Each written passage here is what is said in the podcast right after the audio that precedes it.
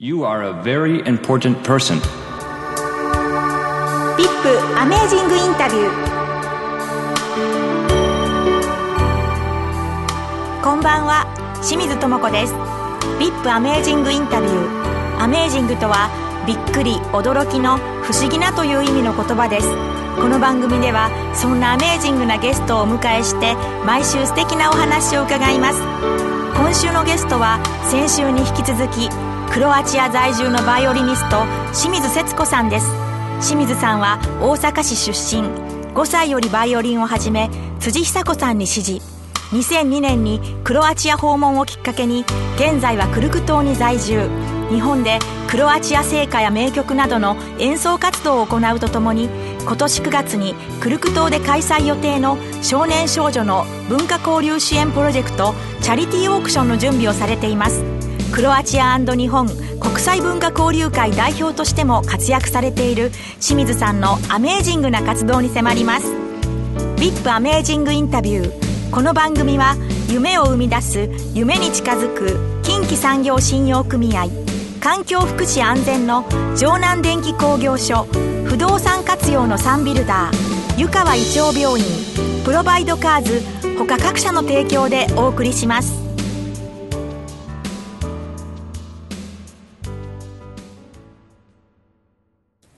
今日のゲストは先週に引き続き、クロアチア在住のバイオリニスト、清水節子さんです。よろしくお願いします。よろしくお願いします。あさってはバレンタインデーなんですけれど、クロアチアでもバレンタインデーってあるんですか？そうですね。あの、セントバレンタインデーというのがありまして、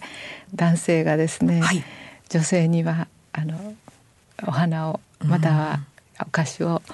あのプレゼントして清掃してですね、うん、持ってきてくれます。ね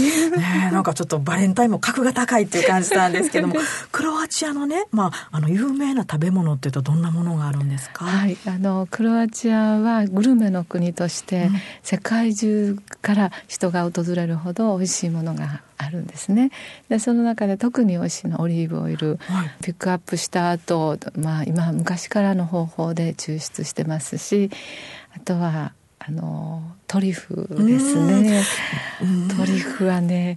イタリアのシェフがわざわざ買いに来るほどあの、まあ、ヨーロッパでは有名なんです、ね、わかりました。の次回クロアチアから帰国される時はぜひオリーブオイルとトリュフを、はい、お願いしたいと思います、あの先週もねお話しさせていただいたんですけど大自然の中のね美しい国っていうことなんですけど、はい、清水さんが今お住まいのねクルク島ってどんなとこなんですか、はい、あのこれはクロアチアで一番あの大きな島なんです。でここだけはあの橋がかかっていまして、うん、フェリーじゃなくてもも行けるところなんですけれども、はい、あの紀元前から人が住んでいてクロアチアの文化の中心だったところです。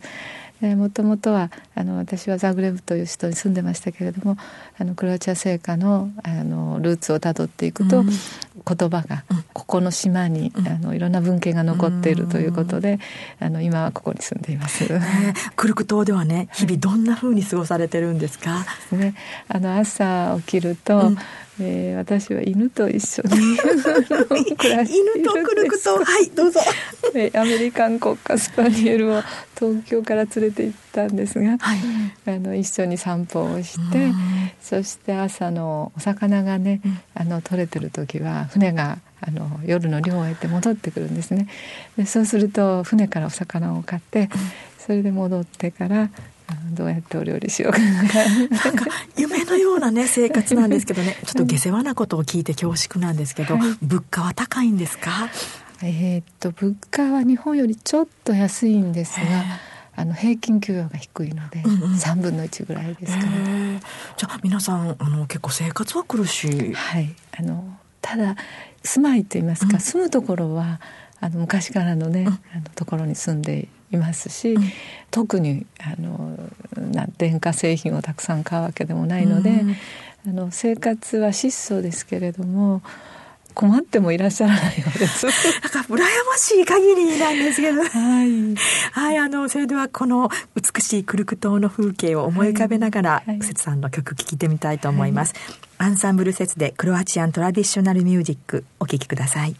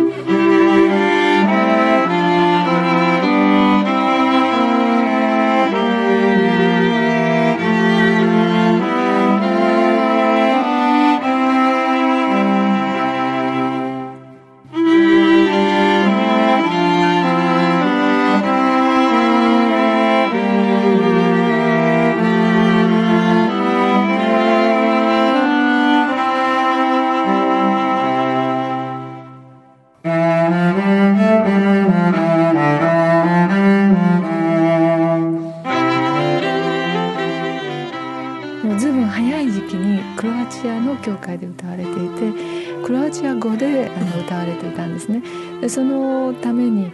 クロアチアの民族色のようなあの民族音楽とも多分一緒になってる部分があるんだと思います。ちょっと物悲しい旋律を感じるんですけど、そうですね、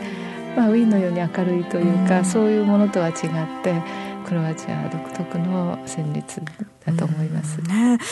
今年9月に予定されているクロアチアでの少年少女のチャリティーオークション、はい、この計画についてお話しください。あの私が今住んでるクルクという島には、まあ、観光客が訪れるんですけれどもオフシーズンになると、うん、もう何もあの仕事がないのですね。うん、で大人はあの子どもたちを集めて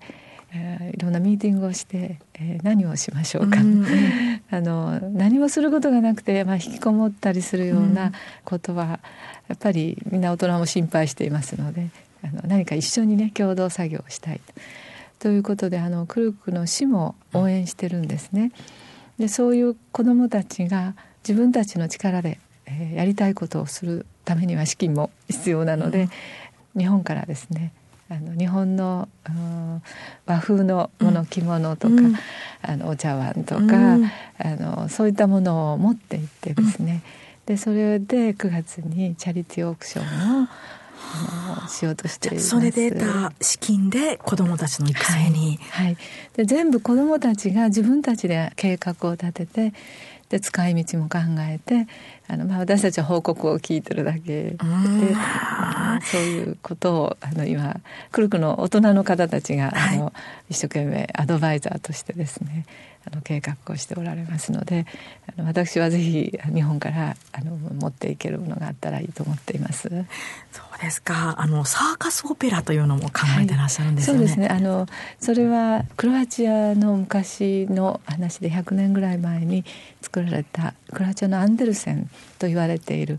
あのマージョラリッチという方が書いたあのお話がありましてあのその主人公は靴の見習い職人なんですが、はい、あの親方と喧嘩をして、うん、え放浪の旅に出るんですね。そこであの出会ったのがサーカスの少女ギータという女の子でその子供たちがまあ7日間の旅をする話なんですけれども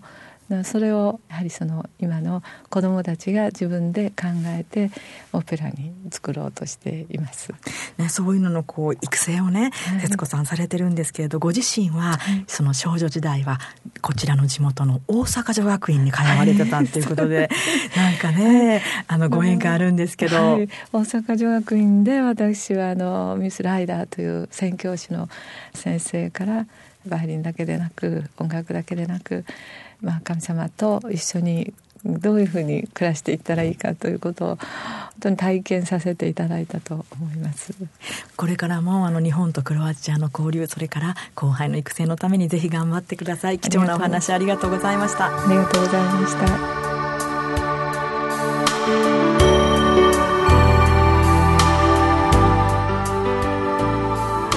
ビップアメージングインタビューいかがでしたか？来週のゲストはアート引越センター業務部 CS 推進課の田中良二さんです。引越し業界のアメージングな裏話をお聞かせいただきます。どうぞお楽しみに。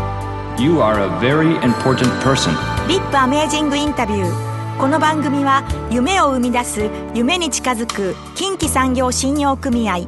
環境福祉安全の城南電気工業所不動産活用のサンビルダー湯川胃腸病院プロバイドカーズ他各社の提供でお送りしました。